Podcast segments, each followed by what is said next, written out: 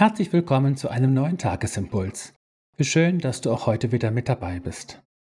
Die Losung für heute steht in Jeremia 8 und sie lautet: Wo ist jemand, wenn er fällt, der nicht gern wieder aufstünde? Wo ist jemand, wenn er irre geht, der nicht gern wieder zurechtkäme? Dazu der Lehrtext aus Lukas 17. Die Apostel sprachen zu dem Herrn: Stärke uns den Glauben. Unser Thema lautet heute Glaube, Liebe und Hoffnung.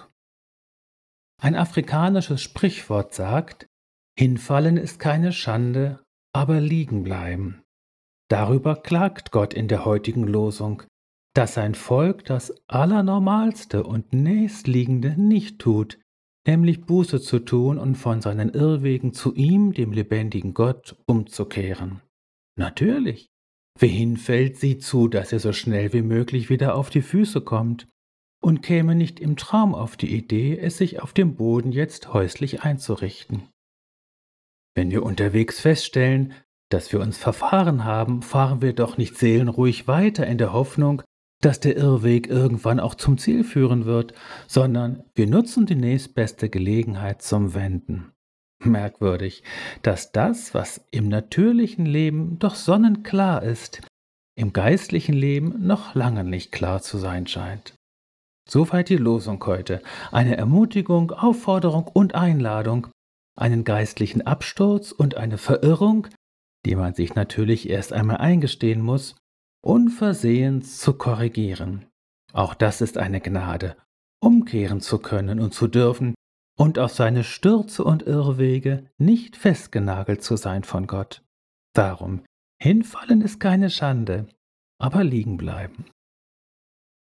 Die Bitte der Apostel im heutigen Lehrtext Stärke uns den Glauben klingt auf den ersten Blick sehr fromm. Doch Jesus antwortet mit dem bekannten Senfkorn-Vergleich. Wenn ihr Glauben hättet, so groß wie ein Senfkorn. Das kann heißen, Glauben wächst in dem Maße, wie man nach ihm handelt.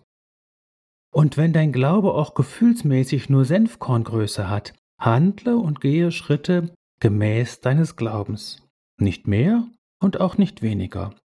Und du wirst sehen, wie er wächst. Im Hinblick auf die Losung kann das auch heißen, ein Glaube, der buchstäblich Berge versetzt, ist ohne eine beständige Umkehr und Hinkehr zu Gott nicht zu haben. Schließlich stellt sich noch die Frage, was denn großer oder starker Glaube eigentlich ist und wie man Glauben denn messen will. Der China-Missionar Hudson Taylor würde sagen, wir brauchen keinen großen Glauben, sondern Glauben an einen großen Gott. Das hat was. In Jesus bist du gesegnet und ist dir stets die Möglichkeit zur Umkehr eröffnet. In Jesus bist du gesegnet, Neuanfang ist möglich. In Jesus bist du gesegnet mit wachsendem Glauben, brennender Liebe und zunehmender Hoffnung.